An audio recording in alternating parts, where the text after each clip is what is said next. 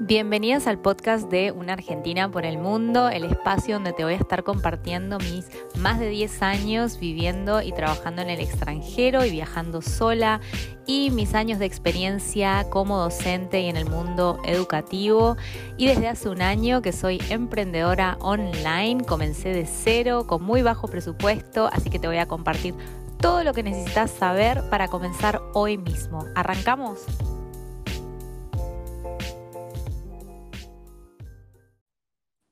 Hola. Hola. Hola Astrid, hola amiga, ¿cómo estás? Muy bien, muchas gracias por tu invitación. Por favor, gracias a vos. Bueno, eh, voy a presentarte rápido antes que la gente diga con quién está hablando. Eh, hola a todos, eh, gracias por de nuevo estar en otro episodio de Una Argentina por el Mundo. hoy estoy invitando a mi amiga Astrid Yogini, que la, yo creo que la vieron en los lives del año pasado. Astrid empezó, fue la primera profe que colaboró en Master Spanish en mayo del año pasado, creo que fue. Em, y, hace, nos, bueno, está en las clases dentro del programa de yoga y hace eh, también algunas apariciones en las clases para, para darles a los chicos meditación y algunos tips para, para relajarse en español, ¿no? Em, sí, bueno, a ella la conozco hace muchos años, está ahora en Chile, nos conocimos en Buenos Aires y también es emprendedora, por eso online, eh, por eso hablamos prácticamente todos los días compartiendo nuestro viaje, que es el emprender y todas las cosas que tenemos en común, por más que las industrias son diferentes, eh, la experiencia que vivimos es prácticamente la misma, es igual. Em, entonces nos, nos aconsejamos, nos apoyamos y bueno, vamos como recorriendo el camino porque también ella es full time emprendedora y justamente ahí hay una, una, diferencia que hoy queremos tocar el tema de la diferencia de realmente depender del salario que, de lo que uno, no salario, sino de lo que uno, de las ventas de uno mismo, de una misma, eh, a tener otro trabajo estable y además emprender, ¿no? Em, le dejo el espacio a Astrid para que se presente y nos cuente un poco su recorrido, porque Astrid tuvo diferentes tipos de experiencias y la vamos a dejar a hablar. Amiga. Sí. sí. Em, claro, es clave esto que vos decís de em, emprender únicamente y contar eh, con, solamente con ese dinero, ¿no? Con esa ganancia, porque además em, hay mucha gente que emprende, pero sigue manteniendo su sueldo eh, fijo, ¿no? Y, ahí te da otra, otra seguridad. Y yo lo hice eso durante básicamente más o menos 12 años. 12, años. Sí, 12 años dando clases de yoga donde me pagaban por las clases de yoga, pero eran chirolas, realmente. Por más de que hubiera querido dejar en ese momento eh, cualquier empleo que tenía, hubiera sido imposible sostener una vida con eso. Y en realidad para mí siempre eh, el yoga fue como un hobby justamente por esa limitación. Eh, porque te pagaban muy, muy poco y si no tenías que empezar a dar demasiadas, demasiadas clases, que yo ya no podía tenía que trabajar también y en el fondo también quería tener una vida. Sí. Entonces, em, ha sido todo un camino eso de ir dándole mayor valor también a mis clases, porque en un principio también empecé trabajando gratis o en ONGs donde en realidad no te pagan. Entonces, em, llegó un punto donde dije, bueno, ya está, basta, quiero eh, dedicarme 100% a esto que me apasiona, que me gusta, y que cuando llegué a Chile también me di cuenta que podía hacerlo. No sé por qué, quizás porque en Buenos Aires gastaba muchísimo, pero el tema es que cuando llegué acá me tranquilicé un poco con los gastos y este, dije, quiero emprender. Entonces me acuerdo que renuncié a mi trabajo, fue así de brutal. Dije, renuncié a mi trabajo y además había conocido una chica que en ese momento me dijo, emprendamos juntas y me lancé con ella. ¿sí? Esta fue mi primera socia. Pero te hago una pregunta, en ese momento que vos dejaste, también estabas ganando chirolas, o sea que con, con algún eh, tipo de ahorro, ¿cómo hiciste como para decir, pago el próximo mes? O sea, porque esa es la eh, gran preocupación de todos, ¿no? Exacto, fue porque este, al final del trabajo me pagaban un, como acá en Chile se le llama un finiquito, que es como un dinero que, que, ah. te tienen que pagar. Entonces con ese dinero yo había hecho las cuentas, más algunos ahorros muy pequeños que tenía, y con algunas clases que yo ya estaba dando. Sí, pero con esas clases igualmente no me iba a alcanzar, o sea, era tenía hasta tres meses para poder hacer funcionar el proyecto o si no, iba a tener que empezar a buscar trabajo. Así fue. Exacto, sí, sí. Entonces, sí, es el tirarse, tirarse a la pileta, sí, yo lo vivo eso, no solo inicialmente, después lo volvés a vivir cuando el negocio empieza a bajar y decís, bueno, tengo plata para dos, tres meses y no tengo que volver a buscar trabajo. Siempre estás haciendo esa cuenta. ¿Cuándo voy a tener que volver a ser empleada? ¿Viste? O sea, en ese sentido, eh, uno siempre lo hace. Y está bien, creo yo, porque en el fondo eh, evitas después otro tipo, de, otro tipo de problemas, ¿no? Entonces, siempre hay que estar ahí como precavido y haciendo las cuentas, porque es re importante eso. Finalmente, eso fue lo que hizo en mi primer emprendimiento, eh, darme cuenta de que no, que no íbamos a alcanzar porque nuestros gastos estaban siendo mucho más altos de lo que estábamos pensando que iba a ser y bueno, eh, y con la ilusión siempre de después tener más alumnas y qué sé yo, de tener mayores ganancias, pero bueno, al final eso nunca remontó. Eh, yo creo que la, inexperiencia en esa primera vez que tuve esta sala con esta chica nos pesó mucho y, este, y yo tuve que volver a trabajar. Para, para, eh, introducir un poco a la, audiencia, ¿cómo entonces conociste a esta chica y se pusieron una sala para clases en persona? No, Exacto, dos veces, o sea, dos salas, digo, dos salas, y, finalmente los gastos que teníamos no, se, no nos daban ganancias. Entonces, yo tuve que volver a trabajar justamente por eso, porque estábamos bien con, con nuestras, con, con, el llevar las cuentas, ¿no? Porque muchas veces uno dice, bueno, este, no, no me voy a fijar mucho en las cuentas, pero es fundamental. Y bueno, yo tenía que pagar el alquiler, o sea, yo no, no tenía opción. no podía pedirle plata a nadie. ¿sí? Claro. Entonces, eso también encuentro que es re importante el tema de llevar bien las finanzas cuando uno empieza a, a emprender, porque a veces lo soltás, ¿viste? Decís, bueno, vamos viendo, como cuando lo llevabas con, con el sueldo fijo, ¿no? Porque con, a veces uno le da mucha fiaca, mucha fiaca hacer eso, pero tenés que hacerlo. Y gracias a eso dije, no, tengo que volver a trabajar. Y ahí me volví a emplear eh, y empecé a hacer otra vez las dos cosas y terminé muy, muy agotada, muy cansada, porque ya no era una clase esporádica, era clases todos los días. Y eh, no tan solo para otras personas, sino que también para mí, para mi, mi sala y finalmente terminé muy agotada y terminamos disolviendo esta sociedad y después este, tuve que renunciar de todas maneras a mi, a mi, a mi otras salas porque estaba así colapsada. Y tenían emplea, eh, empleadas también, ¿no? Profesoras en esta sala. No, en este momento no, porque teníamos solamente, estábamos nosotras dos para, para eso y con ah, nosotras dos nos podíamos manejar bien. Pero después de eso, este, volví a dar clases en otros lados, a hacer talleres, tener una sola sala yo. Eh, y, mm, y, ahí como que lo empecé a llevar mejor, como más profesional, porque aprendí un montón con esa experiencia. Y, eh, y después, en el 2019, volví a renunciar a mi trabajo y a dedicarme full a esta sala nueva que había colocado. Pero ahí me tocó el estallido social acá en Chile y tuve que cerrar la sala.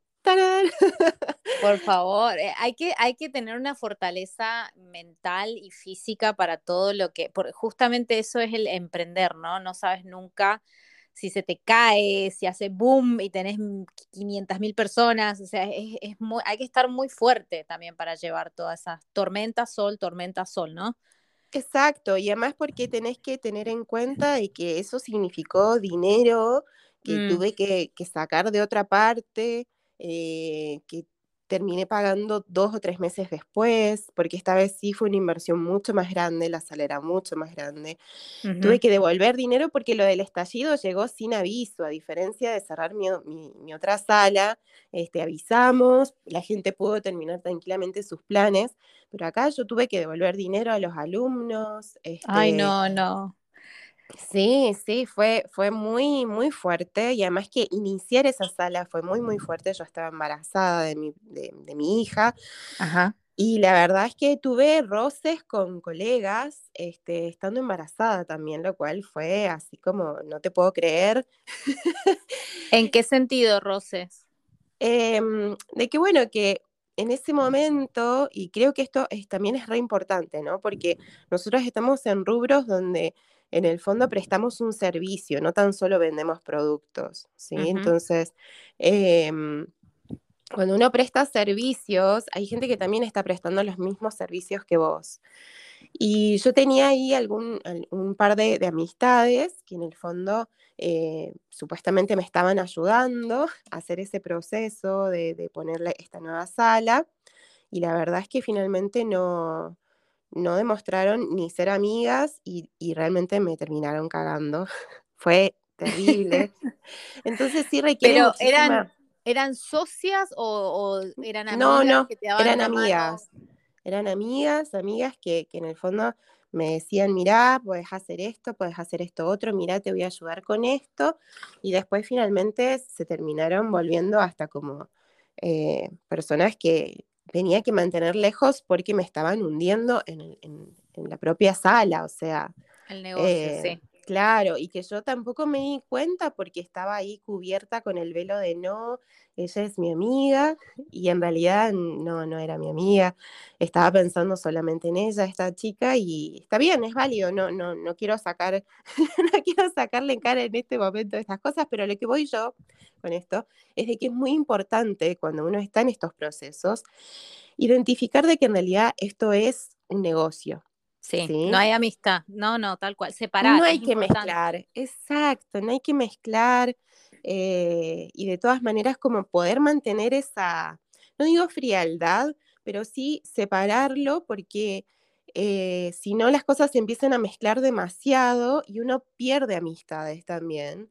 Y, este, y también queda herido y todas esas cosas también hay que tenerlas ahí en cuenta porque va a haber gente que en realidad se acerca a vos solamente para poder o aprender de vos o este, mm, sacarte cosas, copiarte cosas. No sé si a vos te han copiado cosas, robarte clientes. Mucho, sí, sí. robarte clientes y entonces uno, si está como enseguecido de que no, esta persona es amiga mía, no, no, no es tu amiga, es tu empleado. Eh, y hay que mantener una distancia. Eso no quiere decir que haya que tratar mal a la gente o que este, no pueda generar también después una amistad o un buen trato, eh, pero siempre así teniendo en cuenta y teniendo la mente clara de que esto es un negocio. Sí, que primero. Exacto. E, el, por qué estamos, están todas las personas unidas en ese lugar. Están todas por la profesión y por ganar dinero, o sea, y para crecer profesionalmente. No, no, no es que eh, eh, cuando colegas y demás se unen o empleados y el, empleador y demás, están todos con el mismo fin del negocio. Entonces, eso es, no, no es que es, nos conocimos en el barrio y somos amigos de barrio y no hay dinero, ni hay, ni hay negocio, ni un interés de crecimiento eh, económico y personal de por medio, ¿no? Tal cual, tal cual. Entonces, y además que uno, bueno, piensa algunas cosas, pero después en las acciones las personas terminan siendo. Entonces, si uno no conoce a las personas en sus, en sus acciones, la verdad es que tampoco debería poner las manos en el fuego por ellas. Yo en ese caso tuve, llegué a tener hasta ocho profesoras trabajando para mí Mm, y, la verdad es que ahí aprendí muchísimo porque era algo que yo jamás había hecho, tener empleados. Em, y, bueno, la verdad es que tengo un corazón de abuelita horrendo. y, que, y que me jugó en contra, me jugó muy en contra porque además tenía como esta idealización acerca de, dar clases. Em, y tenía esta idealización de mi propio estudio y estaba con un proceso así como muy idílico de cómo tenían que ser las cosas y, bueno, y la realidad me golpeaba día a día. Entonces fue bastante fuerte ese aprendizaje. Y además que, bueno, después eh, disolver esta relación de, de empleado, empleador, este, con el tema de, la, del estallido social tampoco fue fácil, porque dejé a un montón de personas sin, sin un ingreso que ellos contaban, pero la verdad es que no podía hacer nada al respecto. Entonces fue muy frustrante en ese sentido, porque no es como, bueno, te, te voy a despedir y te voy a pagar lo que se le paga a la gente cuando te echan.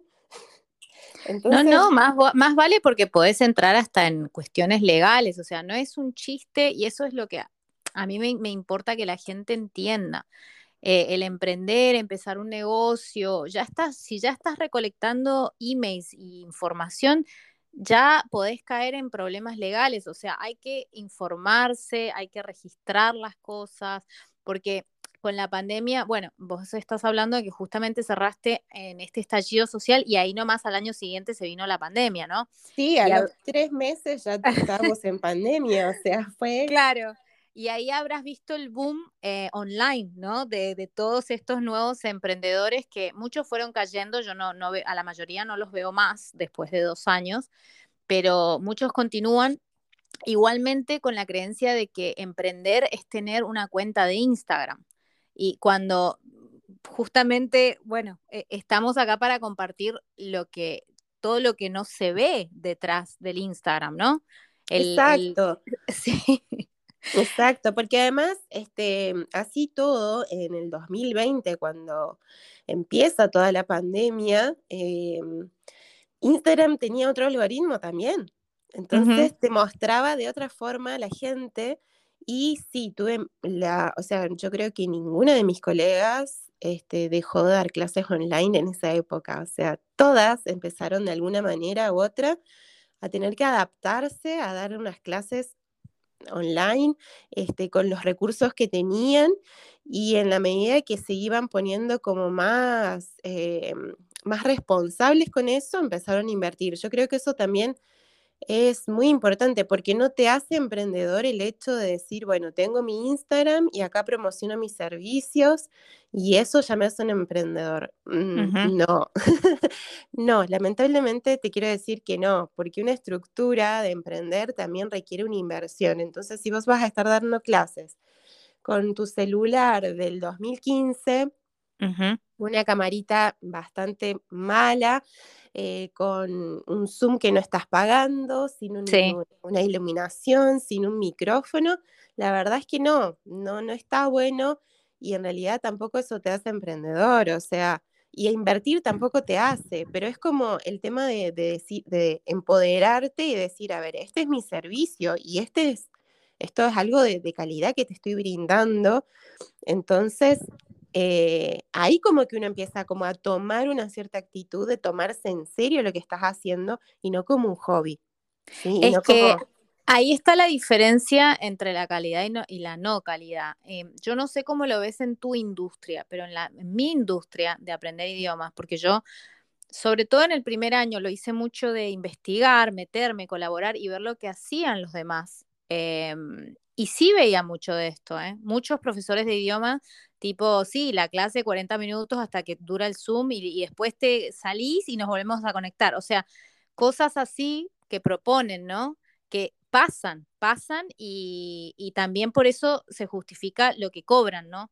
Porque eh, justamente hoy un señor me dijo, yo no voy a pagar lo que vos cobras por una clase de español. Eh, está bien, anda al colega que te va a decir todas estas cosas que nunca invirtió en todo lo que estamos hablando, ¿no? Que, te, que, que, está que no invirtió nada, o sea, ni en el Zoom, ni en la cámara, ni en el profesionalismo, no tiene la experiencia y demás, pero lo van a encontrar igual. El problema es que el cliente por ahí se confunde y espera que el, servicio de calidad sea, o, sea, eh, al mismo precio del otro que, que encuentran con todas estas fallas, ¿no? Exacto. sí. Totalmente, y en, mi industria pasa mucho de que encontrás un montón de chicos que empezaron a, estudiar el tema del yoga, no sé, ese mismo año de manera online y se largaron también de manera online a dar clases. Entonces, y no digo que no haya que hacerlo, ojo, me parece bárbaro, me encanta que la gente dé clases de yoga sin experiencia, pero el tema es ese, ¿no? Tu rubro es salud también, ¿eh? O sea, una mala postura puede terminar en una lesión, no es tan simple. Exacto, entonces si vos vas a estar compartiendo tu práctica diaria con las personas, eso también es otro tema, ¿no? O sea, hay mucha gente que eh, dice, sí, yo voy a dar clases a las 8 de la mañana, qué sé yo, y al final ni siquiera miraste a los alumnos, o sea, solamente diste la clase, que en realidad es una clase personal, una práctica personal y, estás cobrando por eso. O sea, también hay gente que lo toma de esa forma, ¿no? No me parece eso que, está bueno, este, pero sí, hay mucha gente que mm, no tiene mucha experiencia y de repente este, hace este tipo de cosas. Eh, ¿Cuál es tu opinión de, porque esto lo escucho mucho también, eh, del miedo de salirse al one-to-one, a tener su, como ocho horas de un alumno, después el otro, el otro? Eh, yo lo insisto y, no sé por qué hay tanto miedo de salirse de eso, de que es imposible crecer así, ¿o no? Además del agotamiento, además de no poder brindar una buena calidad cuando uno está saliendo de uno solo a otro en vez de agrupar a las personas, ¿no? Con diferentes estrategias. Y además que, eh, o sea, también ten en cuenta la, antigüedad de, clases, ¿no? Nosotras somos ya muy experimentadas en nuestras clases, entonces hay cosas que no necesitamos para poder dar una clase. Pero hay otras personas que, bueno, que como recién están aprendiendo, la verdad es que no, no van a aprender este, a resolver determinadas situaciones en un grupo, ¿sí? Sí, tenés razón, sí, el grupo es más difícil. Sí. sí. creo, sí creo que ojalá este, tener más experiencia, eh, primero dando clases y después este, hay que finalmente decir, a ver, puedo agrupar a estas personas y te vas a dar cuenta que las puedes agrupar. Este, y después también, por ejemplo, en mi caso, que son posturas, este, uno puede ver a la gente, no puede ver a la gente y decir si realmente esta persona está preparada para venir a, un grupo y yo voy a poder seguir observándola y, ayudándola. De hecho, mis clases son multinivel, entonces no importa si vos empezaste a practicar yoga ayer o ya llevas un año, eh, tu cuerpo nunca se va a sentir igual. Entonces, eh, yo me doy cuenta a través de la pantalla cómo lo están haciendo, si lo están haciendo bien, si le falta flexibilidad, si le falta fuerza a esa postura, pero porque ya he visto miles de cuerpos a lo largo de 18 años, pero... Claro, claro. Entonces, creo que igual la experiencia en esas cosas eh, tiene un peso, tiene un peso y creo que sí, si vos recién empezás y querés empezar grupal, hay que tener como es un desafío y hay que tener como, en mi caso, ponerle el del yoga, hay que tener un ojo bastante importante y hay que mirar a los alumnos. Entonces, si no pretendes mirar a los alumnos, entonces no. Y, y, después como, bueno, pasar muchas clases por, la, por el cuerpo de uno para poder saber y comunicarle al otro, también es clave. Entonces, sí creo que, que uno a medida que va pasando el tiempo tiene que reducir la cantidad de clases. ¿Sí? Eso de que voy a dar clases a las 8, después a las 9, después a las 10, y todas online y todas diferentes, no dejo registro grabado, pueden recuperar cuando quieran. No, tampoco es buena idea. Tampoco es buena idea. Va al precipicio, ¿no? No se puede mantener un modelo de negocios así. Más de un año yo creo que no, no, no resiste la persona.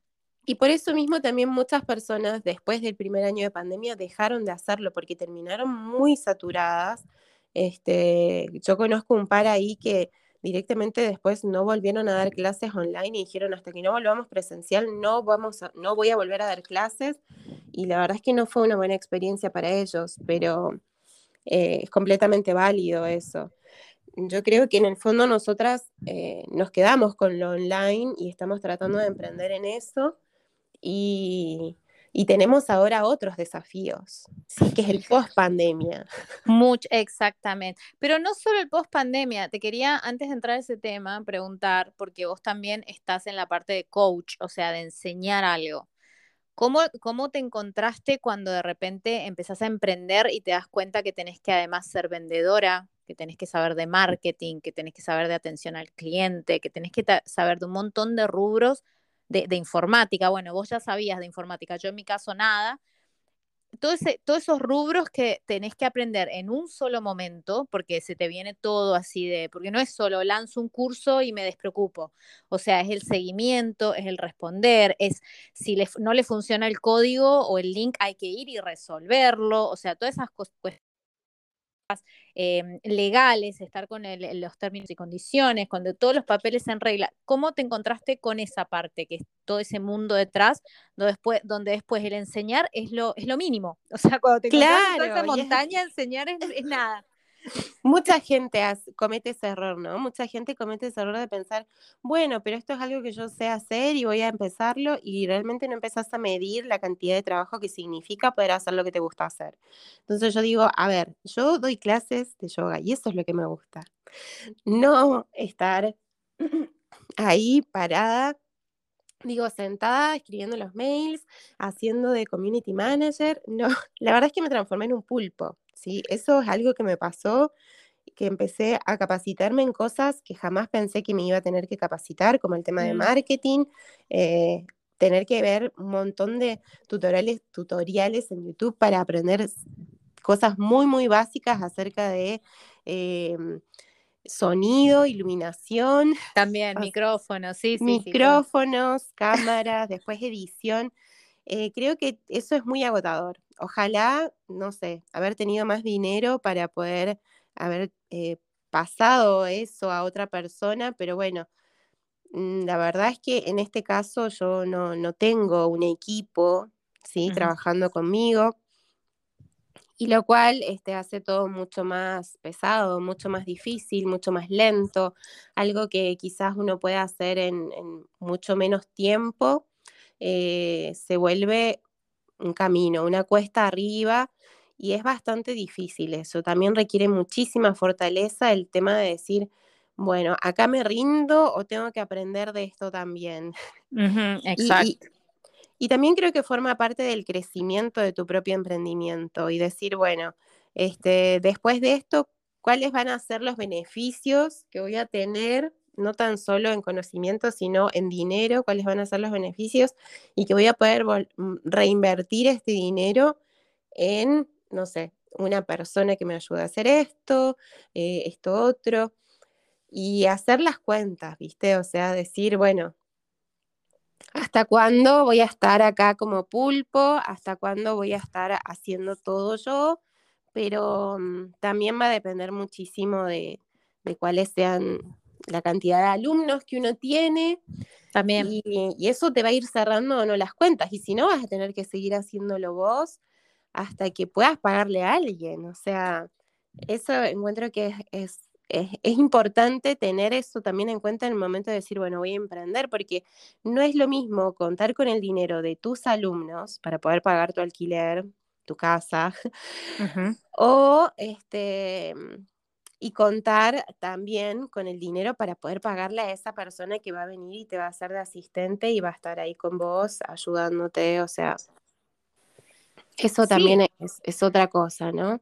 Y a los profesionales, al contador, que te, todos los años tenés que hacer el, registro de todos los impuestos y todo, toda, toda la, o sea, los servicios que, que, a veces no lo, o sea, yo lo, lo que hace el contador no lo puedo hacer. O sea, me tendría que poner de nuevo con mil tutoriales. No. Y no, o sea, no. prefiero pagar. No, o sea, una cosa es esto, hacer el, el Instagram uno, ¿viste? Para no pagarle a alguien community manager, pero y otra cosa es tener que hacer uno eh, absolutamente todo y, adquirir nuevas profesiones. O sea, claro, claro. No, no, uno lo hace ahí como eh, con alambre en un principio todo, pero realmente hay cosas que no podés no pagar. Lo mismo con, con algunos servicios, ¿no? O sea, no podés no pagar eh, Zoom y tener a tus alumnos desconectándose cada 40 minutos. Eso es muy poco profesional. Yo cuando me dicen eso ya descarto ese profesor. Es como, no, no, no, no podés, no, no podés ser tan poco profesional. Es como mínimo, lo mínimo mínimo que igual hay alternativas gratuitas, ¿sí? Hay alternativas gratuitas de todo. Entonces, si en realidad no querés mejorar tu servicio, es porque realmente no estás entregando un servicio de calidad, donde tenés que evaluar otras cosas ahí también, ¿no? La calidad de tu, de tu producto. Si no querés invertir en una página web, existen lugares donde puedes colocar una web gratis, ¿sí? Eh, no quedará bonito el nombre, no se verá así como re pero es algo, o sea, es algo que indica de que te importa, que te interesa, este, que no sos un estafador. Es que eso también, a ver, el tema de invertir es muy importante para la calidad de cliente que vamos a traer, la persona que vamos a traer, ¿no? Porque si uno está pagando muchísimas cosas, está pagando profesionales, estás pagándole a los empleados, estás pagando eh, cursos todo el tiempo, oficinas, esto, lo otro, y viene el cliente a pagarte lo mismo que le paga el que tiene Zoom gratis, ¿me entendés? Y no paga absolutamente nada. Em, yo, si estoy invirtiendo todo eso es justamente para atraer a un cliente que ve eso, que ve la calidad, que sabe la diferencia y que sabe apreciar lo que uno invirtió para invertir en uno también, ¿no? O sea, con gusto te dan ese dinero, decir, realmente veo la diferencia y yo por eso invierto tanto, porque busco justamente a esa audiencia, a ese público, quiero esa gente em, dentro de mi clientela, ¿no? Tal cual. Y de todas maneras, eh, muchas veces va a llegar gente que no valora eso y sinceramente es mejor que se vaya. Competencia gratis o, de ese estilo, sí, hay, hay mucha em, y cada uno tiene que definir bien eh, qué es lo que busca. Para mí eso es fundamental, ¿no? ¿Qué es lo que, qué tipo de cliente busco? ¿Qué, qué, perfil quiero dar yo? ¿Qué, tan, ¿Qué tanto quiero crecer, aprender? ¿Qué tanto profesionalismo quiero demostrar o no? Porque realmente si no, hay gente que, que no les interesa y está bien y es válido también, pero está bueno. Uy, se activó la alarma. Ahí la apagaron, ahí la apagaron. Esto, esta es la cuestión de no tener un estudio de radio. Claro, exactamente. Bueno, acá estamos nuevamente en este tema, ¿no? De que hay cosas que uno puede hacerlas así, este, como poco profesional, pero hay otras cosas que no. Entonces hay que conseguirse un abogado, hay que conseguirse un contador. Eso, la verdad es que uno no puede huir a esas situaciones, ¿sí? Porque es como de nuevo. Igualmente, ojo, eh, yo lo, cuando dejo errores así, o por ejemplo la alarma, es cuando va a servicios gratis. Porque también Totalmente. Si, está yendo al podcast y la gente lo escucha gratis, no le voy a poner la misma edición y, todo lo que requiere al cliente que está pagando, porque también hay que hacer una diferencia. O sea, el que paga, si, si obtiene lo mismo que el que obtiene gratis, va a decir, ¿por qué estoy pagando? Entonces, obvio que si uno, si yo estoy ofreciendo este audio a alguien que está poniendo el servicio que yo cobro, en general, sí me voy a tener que decir, uy, no, Astrid, empezamos de nuevo porque esto no lo puedo presentar. Pero si es gratis, también entender que eh, las, expectativas tienen que ser, eh, que la gente tiene que entender, ¿no? Que nosotros estamos dando, porque igualmente vos, amiga, todo el tiempo estamos dando contenido gratis, porque es la, la parte de la promoción, ¿no? Es llegarle a la gente, es aportar algo, pero también está nuestro producto más VIP, digamos, ¿no? Nuestro producto más Por supuesto, por supuesto. y además que que bueno, que hay cosas que son así como, eh, bueno, pero es que esto en realidad no tiene mucha calidad, debería salir más barato. En realidad también hay que ponerse el precio uno también, ¿no? O sea, uno también eh, tiene que saber cuánto vale y, desde dónde no te vas a bajar y eso también es válido. Pero hay cosas que realmente uno tiene que decir, bueno, esto va a YouTube y esto va a las clases, ¿sí? Exacto. Bueno, vos también lo, lo, estás ahora, estás grabando cursos en video, ¿no? Y además que tenés el tema de, grabar en, el, en, el, exterior, al aire libre, el micrófono. Lo sufro todo el tiempo. Y una no, no sabe lo que, o sea, una no tiene el estudio de televisión, tenés tu casa y, y, cuánto tiempo, cuánta, cuánta energía también se te va, ¿no? En tratar de grabar como si uno fuese un profesional en, en grabación y en, en video, ¿no? Es que yo creo que también ahí es algo re importante, ¿no? El tema este de, de, lo que hablábamos la otra vez, de pretender que todo sea perfecto. ¿sí? Y la verdad es que no hay una situación perfecta nunca en la vida. ni para ser madre, ni para emprender, ni para este, dejar ese trabajo y conseguir uno nuevo. Nunca vamos a sentirnos 100% preparadas para las cosas. Entonces, bajar la exigencia evita la locura. ¿Sí? tal cual, tal cual. Entender, justamente entender hacia dónde están yendo las cosas, ¿no? Si es por lo menos para el contenido gratis, decir, bueno, chicos, estoy grabando desde casa, entiéndanlo. No, no, es, no, es, el, no es lo mismo que, preparar un producto así todo el año lo, que lo vas a cobrar de a, otro, nivel. Ahí sí requiere otra preparación. Pero todo lo otro es también relajarse, ¿no? Em, y disfrutarlo, reírse. Mentalmente, exacto, mentalmente relajarse, porque si no es como no, no, no, y al final eso termina volviéndote este, muy, muy amargado con, con, lo que estás dando y tampoco es esa la energía que queremos entregar a nuestro servicio, ¿sí? Exactamente, sí. Porque eso se captura, entonces hay días que le pasan 10.000 aviones y yo grabando ahí. el perro, el perro que la el perro del vecino, y justo, justo nunca sale el vecino a decirle al perro que se calle, y ese día salió. No, no, lo entiendo. Yo tengo una grúa acá, de lunes a viernes, fuera de mi ventana, una grúa todo, desde las 8 a las 8, así, una cosa así, sí. Claro. Entonces, como para cerrar un poco también la idea de este tema de, de que, bueno, que yo dejé mis trabajos fijos, este, creo que, bueno, que yo siempre esperé durante muchos años esta situación ideal, ¿sí? Estar a una determinada altura, tener la cantidad de ahorros para poder este, finalmente emprender de verdad, con inversión, con preocupación, con capacitaciones, porque si no vas a pagarle a alguien, tenés que capacitarte vos. Entonces, todo eso eh, no, no va a existir nunca una situación perfecta para que lo hagamos, pero eh, hay que prepararse mentalmente, hay que considerar amistades, hay que considerar este, ganas, eh, tiempo, em, y bueno, y estar dispuesto, ¿no? O sea... Estar consciente de que no es un chiste, o sea, no es tan divertido como se ve en Instagram, es, hay, hay todo un detrás, ¿no? E, esa conciencia tomarla. Exacto, exacto. Y no, no frustrarse al, al, primer tipo que te dijo, no, no puedo pagar tu servicio. O hay un montón de gente que te dice, onda, en la cara, no, esto es muy caro. Bueno, será muy caro para vos, pero esto es lo que yo cobro por mi servicio. Entonces, esas cosas también hay que estar preparado y no contestar mal al cliente, contestar siempre al cliente. Este, esas son cosas también muy importantes. O sea, uno como cliente quiere un determinado trato y eso también es muy importante como emprendedor tenerlo en cuenta.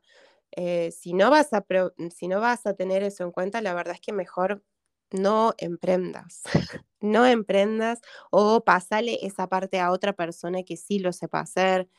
Em, creo que es muy importante ir aprendiendo, ir tomando conciencia del crecimiento también que uno va teniendo, porque si no es algo muy frustrante eh, que te lleva a la locura, que te lleva a, bajonearte y, y, bueno. A culpabilizarte, ¿no? Sea, decir, no, soy capaz de hacerlo bien, no puedo aprender nada, sí, es como muy y en realidad está perfecto como lo haces, está perfecto que vayas aprendiendo y, hay, y va a haber gente que se va a quedar con vos desde el principio, todo tu proceso, y hay gente que no, que va a llegar al final, hay otros que va a llegar al medio, y, y también toda esa gente va a poder valorar lo que vos le estás entregando.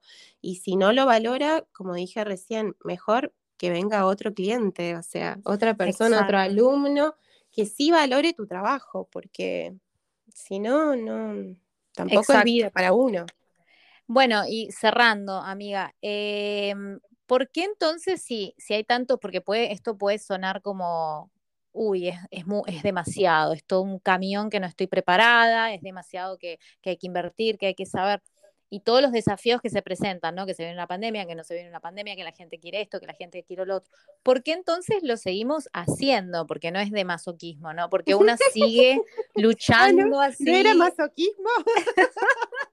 ¿Por qué seguimos luchando a más no poder? En mi caso, por lo menos, es por el aprendizaje. Yo ya no me imagino volviendo, quizás voy a tener que volver a ser empleada en algún punto, como decís vos, cuando lo necesitas realmente eh, económicamente, pero ya no me imagino em, mentalmente, ya como que hace rato que no soy empleada.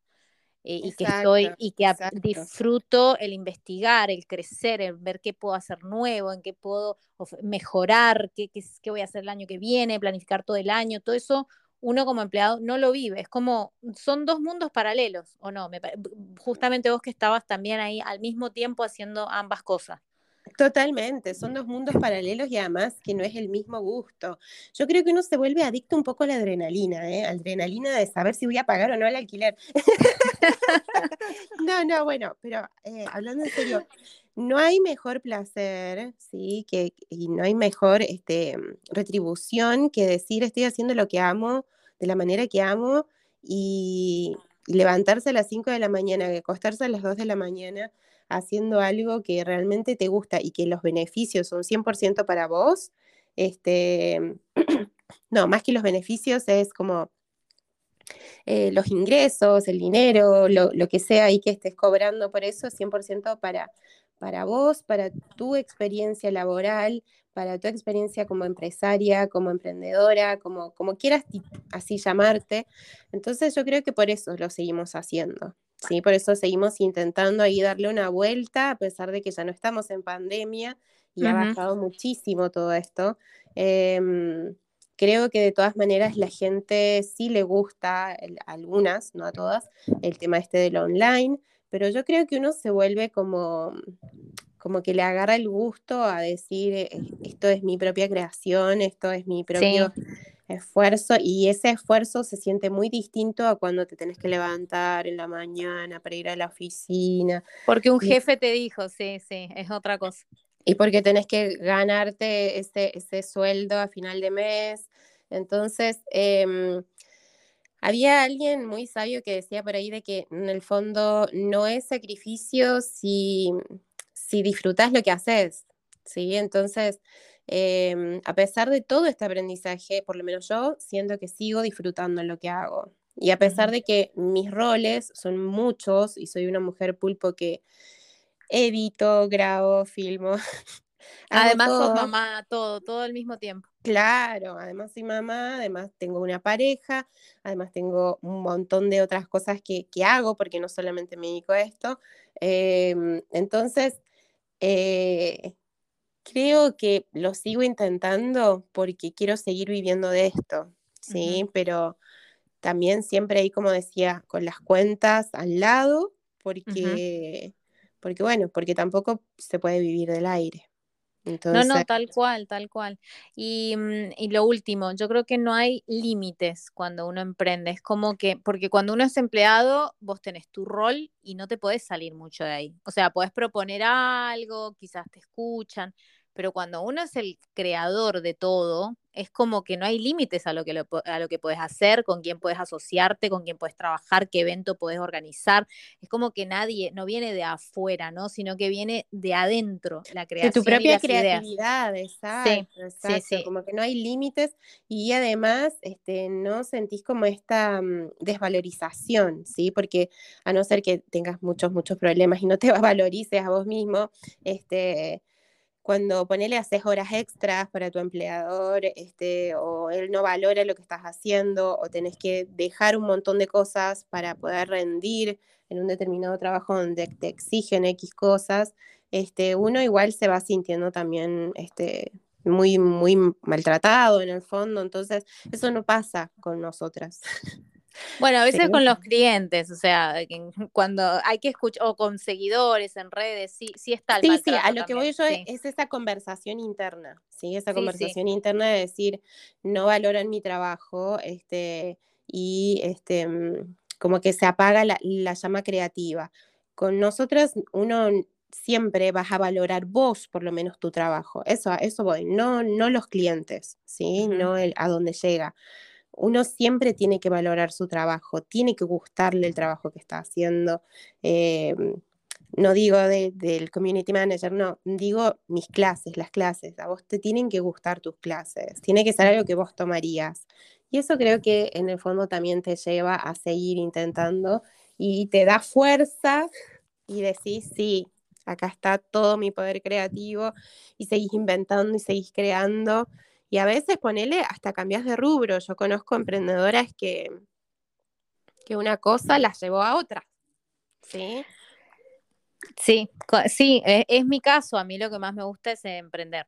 Más que, que dar las clases, encontré mi pasión en el emprender. O sea, me, encanta estar ahí de, dirigiendo, creando, es, es, otra cosa para mí pero cada uno sí, es justamente es un camino de descubrimiento de, de, y que le aconsejo a todos por lo menos, o sea, si saben lo que quieren hacer, probarlo y no que se queden ahí atrás por el miedo o por el miedo al ridículo o lo que sea, al final a nadie le importa y quien se te ríe es porque generalmente eh, no movió un dedo en su vida, porque la persona que sí movió un dedo... no se anima a hacerlo, también no se anima a dar justamente el paso que vos diste. Exactamente, porque el que sí lo recorrió no se va a reír de otro que está probando, que está probándolo, eh, porque se, además, lo que claro, y además un, punto también re importante es el hecho de decir, bueno, este, siempre puedo volver atrás. Es tristísimo. Exacto. Pero siempre se puede volver atrás. Nada, nada es para siempre. Y eso es una ley de la vida. Entonces, Exacto, no hay nada que perder. Es como cuando yo me, fui a vivir a Europa por primera vez. Me decían, si te va mal, te volvés. O sea, eh, es así, ¿no? Mejor probarlo. De última, volvés al estado donde ya estás, porque ya estás en ese estado o en ese lugar en el que estás.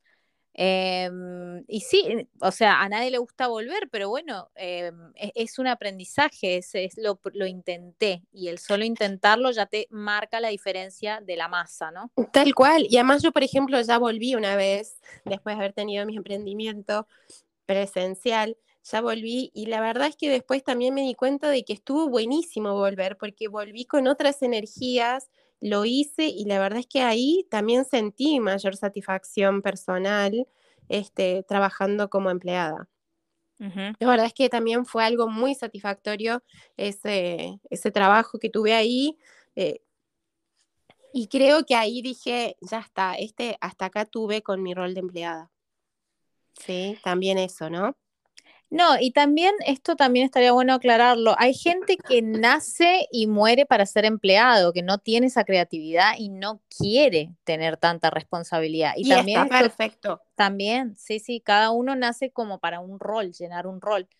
Pero, pero bueno, quien no está contento con ser o contenta con ser empleado, que considere todos estos factores que justamente hoy invité a Astrid para, para que los compartiéramos, porque con ella estamos siempre ahí en, la lucha, satisfacción, lucha, satisfacción de lo que es emprender. Así que bueno, no sé amiga si querés aportar algo más, así no dormimos a la audiencia que estuvimos, nos colgamos a hablar. Se podría, podríamos hablar, nosotras hablamos. hablar mil. Hablamos esto o más todos los días en WhatsApp. Sí, sí, tal cual. Podríamos hacer un podcast completamente dedicado a esto, o sea, pero lo importante sí, creo eh, recalcar que es, es un viaje maravilloso, que está muy bueno y que si en realidad vos decís, no, bueno, yo soy ese empleado que no, jamás, y, tenés ahí el bichito y quieres hacerlo, hacelo, hacelo, empezá de a poco como todos, empezá con tu trabajo y con, y con, y con esto que te gusta, hasta que ya después te sientas un poquito más preparado para soltar tu trabajo y dedicarte 100% a lo que amás. O sea, creo que, que, todos tenemos la capacidad de transformarnos y acá viene esta parte de Yogi Academy, todos tenemos la capacidad de transformarnos este, todos podemos eh, ser diferentes personas, tener diferentes vidas dentro de una misma vida, entonces no encasillarse, eh, animarse a hacer cosas, a sentirse vivo, que la verdad no está bueno ser un autómata que va a la oficina, cumple ocho horas, se va, vuelve a su casa, come, se mm. acuesta, se levanta. O sea, no, emprender es un viaje que nunca, nunca vas a estar con esa tranquilidad, que de hecho eso también lo hablábamos y lo criticábamos el otro día, pero este, tiene muchas subidas, muchas bajadas, muchas satisfacciones, muchas preocupaciones, pero la verdad es que es, es re importante, eh, creo yo, como crecimiento personal, tener sensaciones así en la vida. Sí, sentirse vivo, exacto, tal cual. Tal cual.